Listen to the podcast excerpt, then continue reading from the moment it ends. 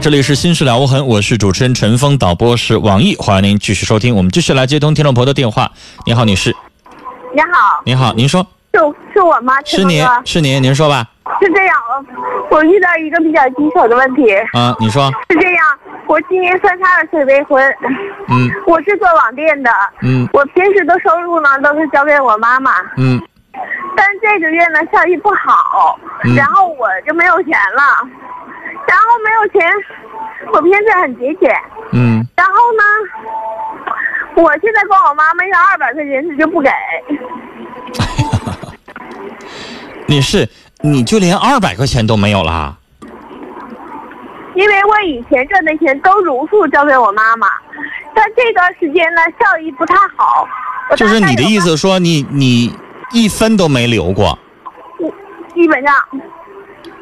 但是而且我看你的年纪三十二岁了，对有必要还要把每一毛钱都交给老太太不吗？不不不，您误会了，啊而是说我说我半个月了没开张，这是我干了七年之内唯一的一次，我自己都没想到。不是，我说的是你都三十二了，有必要把每一分钱都交给老太太您吗？误会了，其实我兜里有一千多块钱，只不过我这半个月没开张嘛，我就打一不千开花了没了。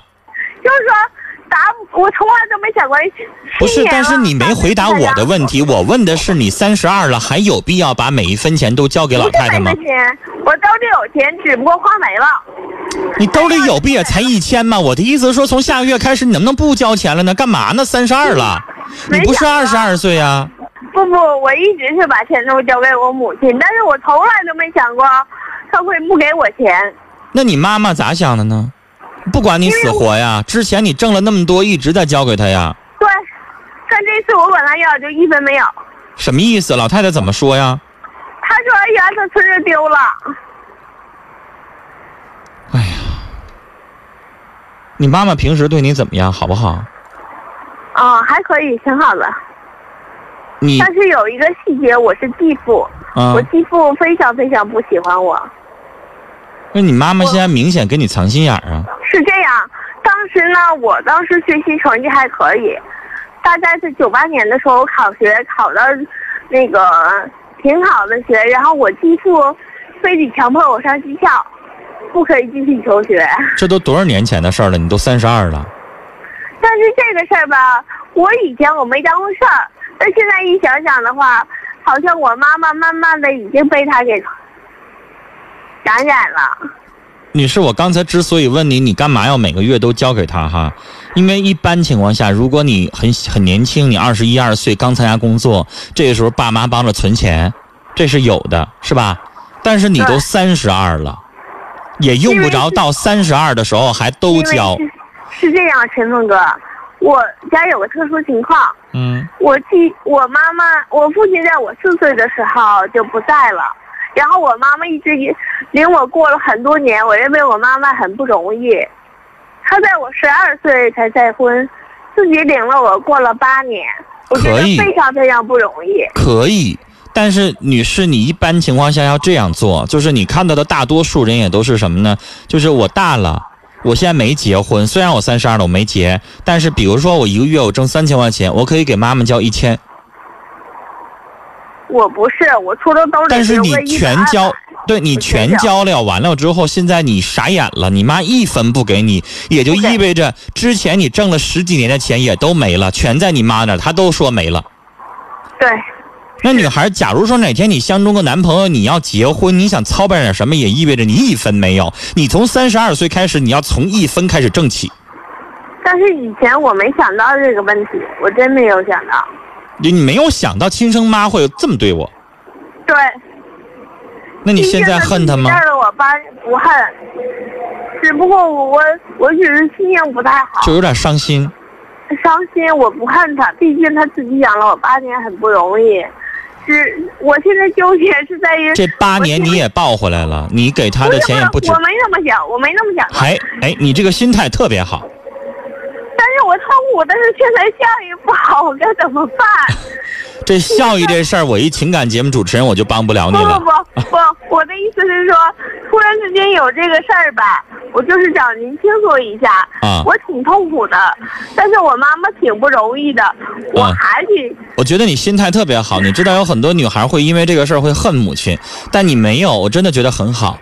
但是我我也给你提个醒儿我，也会很在外面，要不然我从来都没有说八点我就不我回我家的程度。我给你提个醒儿，就是你的网店可能这个状况是暂时的，那以后给你提个醒儿，是不是通过这件事情敲个警钟？以后我们自己应该也得存点积蓄了，这是一。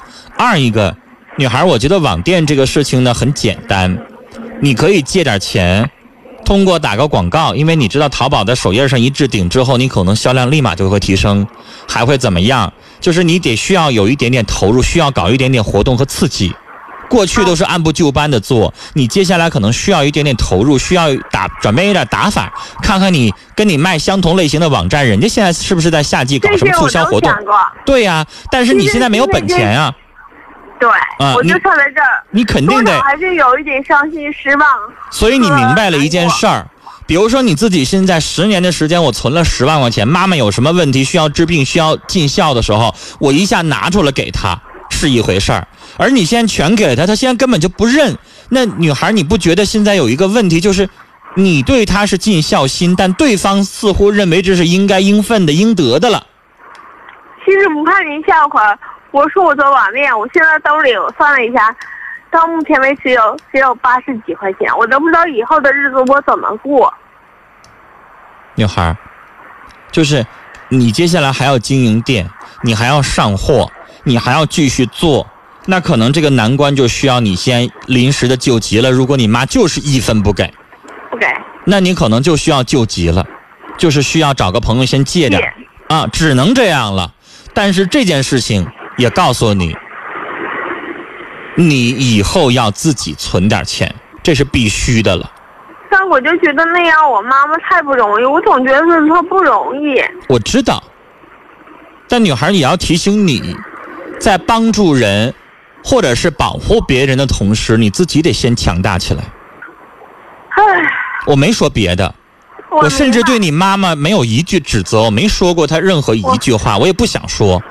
我明白，但是我估计我我妈挺我不容易我的，因们为微她信跟这我，边已经有听众会指责她了，但是我不想说，我也不想念这样的微信。因为我我不想说你妈妈，我只想说你我能理解。你要去保护一个弱者，你认为他弱者，认为他不容易，你自己就要先强因大为。我继父曾经你兜里边要给别人拿十块钱，你兜里边得有二十块钱，或者你兜里边至少的也得有十块钱。你现在想帮人家十块钱，你兜里没有十块，你帮不了。我这个话已经说的很婉转了。我明啊白因为陈文哥，当时我继父曾经因为把我把我妈妈暴打一次，然后离家出走了，我妈妈把他求回来的，所以一切都变了。所以你也明白了，这钱有可能已经被你继父给搜刮走了，你埋怨也没有用，因为咱也不我妈埋妈怨离。不开他，当时把他打得非常惨，然后我妈妈把人家求回来的。那我觉得女孩儿这个时候这么多年，你也做了很多了。三十二岁开始自己挣钱，自己养活自己也不晚，是时候为自己做点事儿了，好吗？跟你聊到这儿啊，一个三十二岁的女士，自己开网店挣的所有的钱全交给母亲，突然网店有半个月一毛没进，母亲说存折丢了，一分都不给她，而这个女孩却一句都不埋怨母亲，她是好样的。我也相信这网店绝对是一时的，以后你肯定会挣回来。然后我还是那句话，先让你自己强大起来。母亲这边你不去埋怨她是好的，是对的，但是你自己真的在这个时候需要有积蓄，你也老大不小了。三十二岁的人兜里就剩八十块钱，这日子太可怕了。